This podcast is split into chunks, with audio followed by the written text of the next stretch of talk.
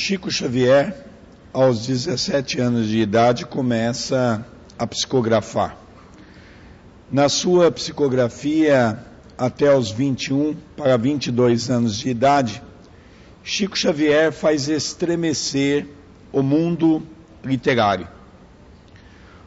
Um jovem de, de praticamente o quarto ano primário, segundo o MEC, hoje semi-analfabeto, começa a bailar pelas suas mãos grandes poetas, grandes trovadores, começa a trazer poesias de tal maneira que ele começa a enviar para a Federação Espírita Brasileira, quando então, em 1931,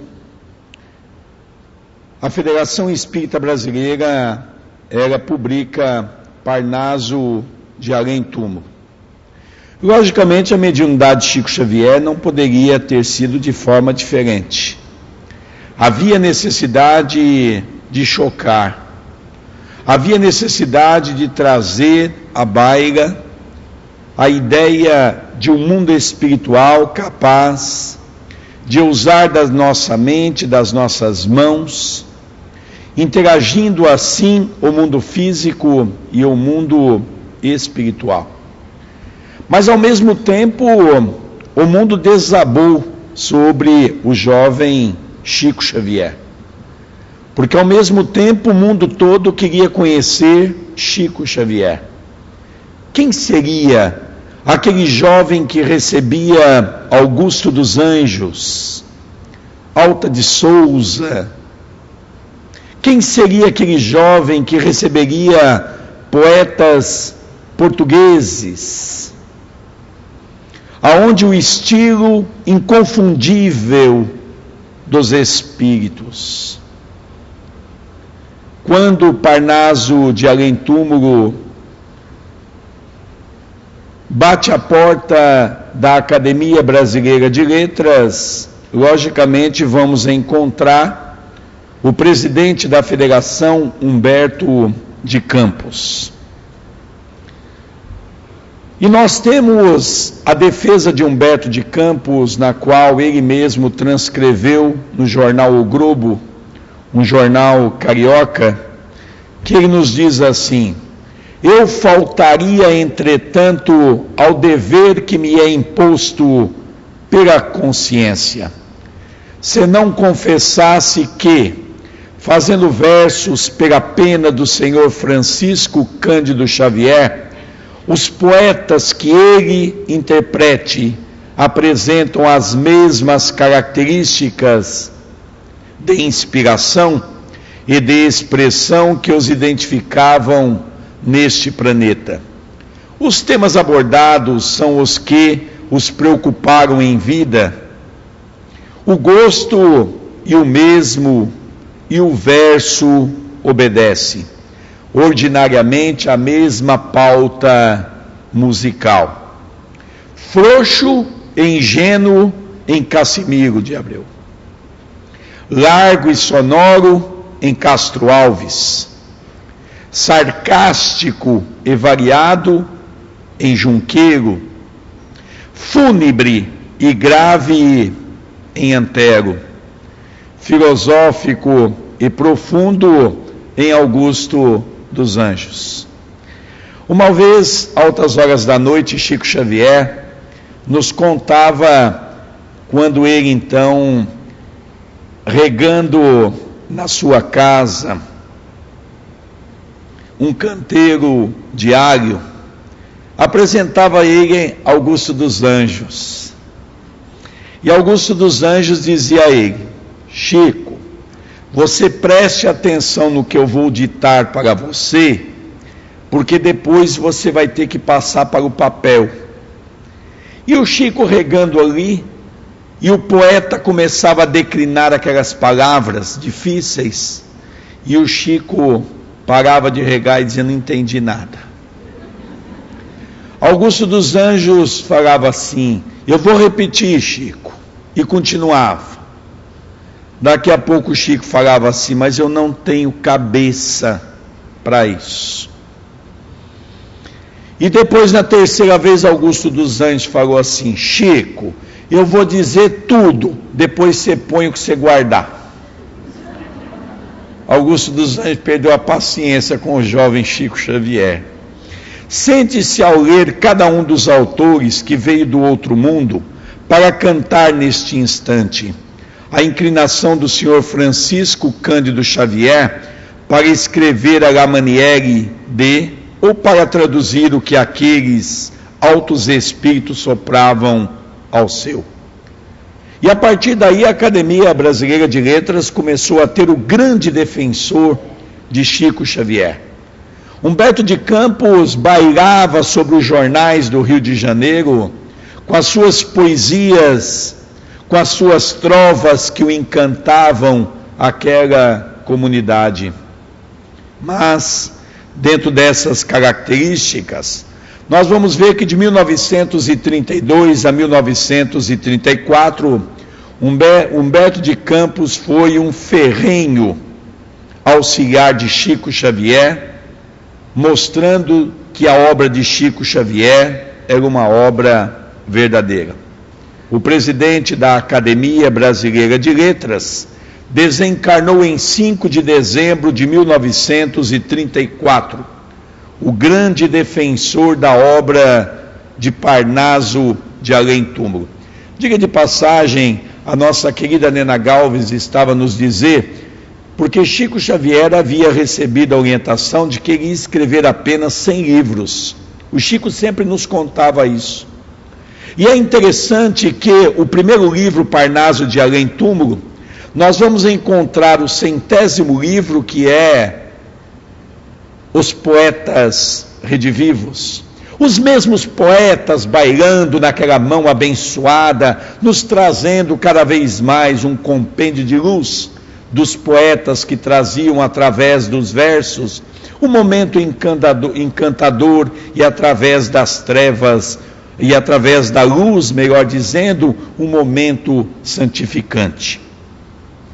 1935, vejamos, de 5 de dezembro de 1934, com o desencarne de Humberto de Campos, até 27 de março de 1935, apenas poucos meses havia se passado e Chico Xavier recebe a primeira mensagem de Humberto de Campos.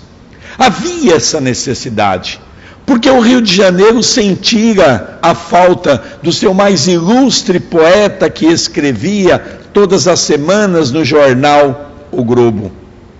E ali então, diante daquelas mensagens maravilhosas, vinha para todos nós a continuação do homem que estava conosco e em seguida o homem que estava no mundo espiritual, mostrando para nós que se entregasse a vida nessa continuidade.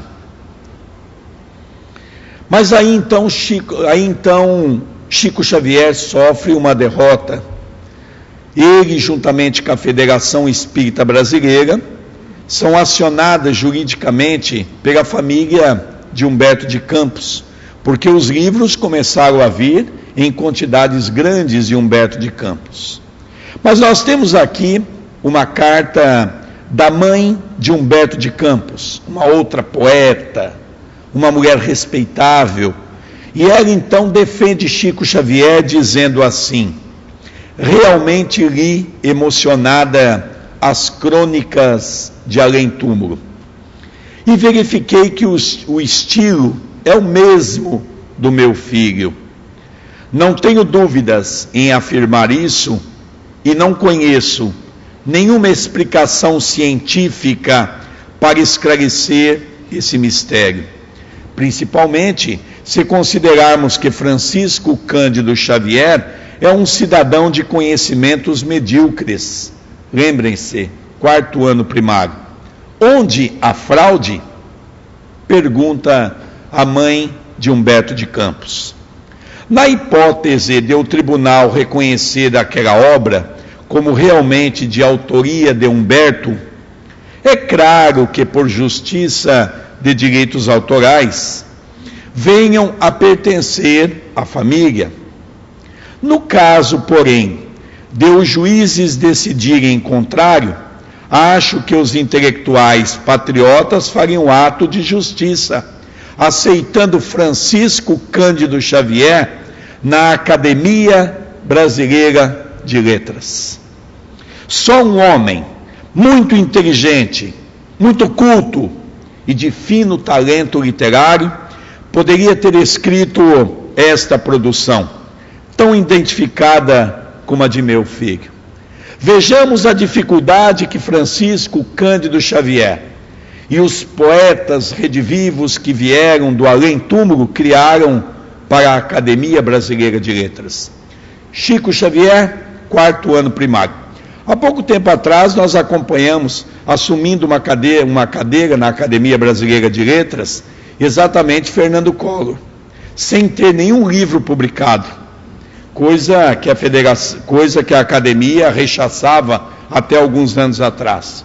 Chico Xavier, com 450 obras, 50 milhões de títulos, 50 milhões de exemplares vendidos, não teve assento à Academia Brasileira de Letras. E a mãe de Humberto estava corretíssima. Ou a mensagem é do mundo espiritual do meu filho, ou vocês coloquem Chico Xavier na Academia Brasileira de Letras, porque ele é um grande gênio. O caso Humberto de Campos, diante do jornal O Globo, que era um jornal que escrevia as colocações de Humberto, escolheu o melhor jornalista que ela tinha na sua época, o jornalista Clementino de Alencar, que em 23 de abril de 1935 mudou-se temporariamente para Pedro Leopoldo e ele ficou até 25 de junho do mesmo ano, de 1935, para acompanhar as psicografias de Chico Xavier do espírito de Humberto de Campos. Logo em seguida, houve essa dificuldade judicial, aonde Chico Xavier teve então que não mais colocar o nome de Humberto de Campos, mas sim como irmão X.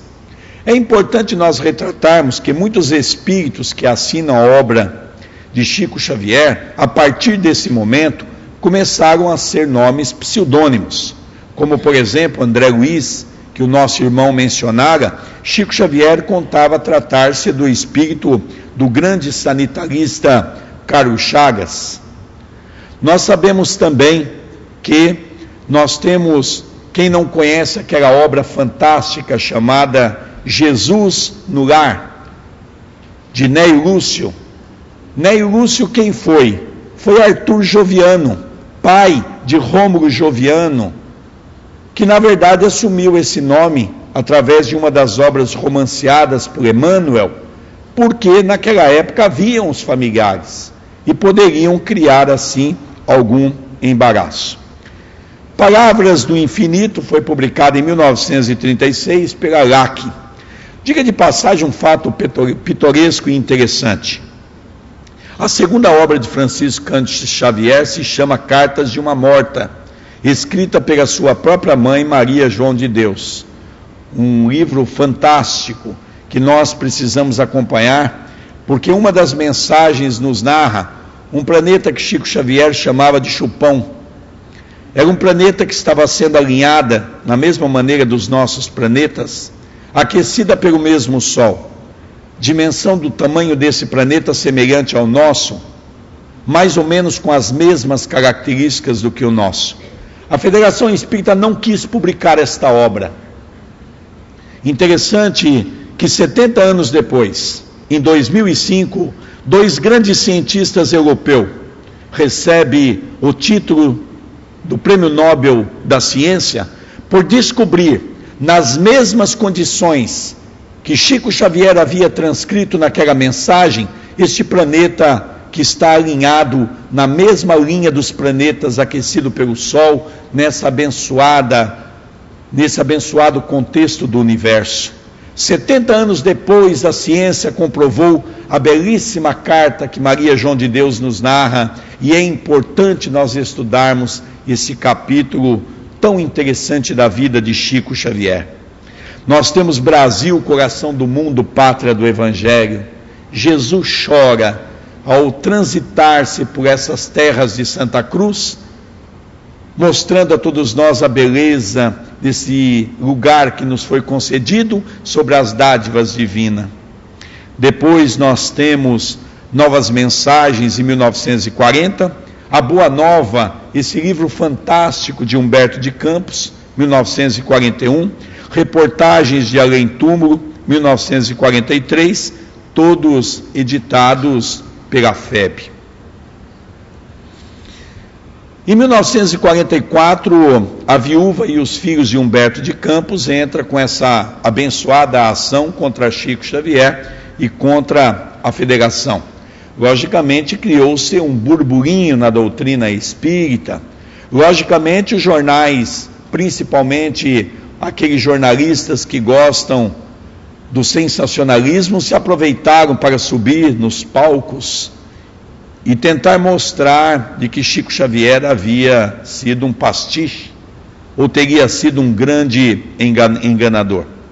Mas foi a 23 de agosto de 1944 que o juiz arquiva o processo por entender que, segundo o artigo 10 do Código Civil Brasileiro, a existência da pessoa naturalmente termina com a morte.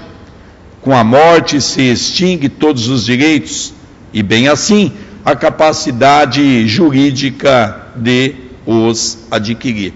Logicamente, nós não trabalhamos com a nossa lei com a ideia de que após a morte você tenha direito a reclamar algum direito, e isso deu a Chico Xavier, logicamente, a liberdade naquela ação. Nós vamos encerrando nesse instante, relembrando a importância da obra de Humberto de Campos. Obra esta que nos fez mostrar a beleza da doutrina espírita, a comprovação científica. Poderíamos aqui ter escolhido muitos trechos de membros da Academia Brasileira de Letras que na época vieram comprovar de que a doutrina espírita estava tendo um momento abençoado. Um momento descortinando-se aquilo que, a 18 de abril de 1857, iniciou-se um processo para que se pudesse abrir essa, esse novo momento que é o momento que nós poderíamos dizer da regeneração. Muitas pessoas nos perguntam como será o mundo de regeneração, e nós não temos dúvida, ao estudarmos a obra fantástica de André Luiz, afirmar que no livro Nosso Lar nós temos a ideia do que seja o protótipo de um mundo regenerativo. Muitos, como diz o nosso querido Cajazeiras, afirma categoricamente ao ser perguntado: Você quer ir para o umbral? Todos afirmam que não. Mas segundo André Luiz, aonde está o umbral? Aonde está nosso lar? Senão no umbral fino. De qualquer maneira, todos nós queremos ir para nosso lar, mas ninguém quer ir para o umbral. Sendo assim, todos nós poderíamos compreender de que cada um de nós chegaremos ao mundo espiritual pelas condições maravilhosas daquilo que nós realizarmos pelo nosso trabalho. Que Jesus nos abençoe e nos auxilie hoje e sempre.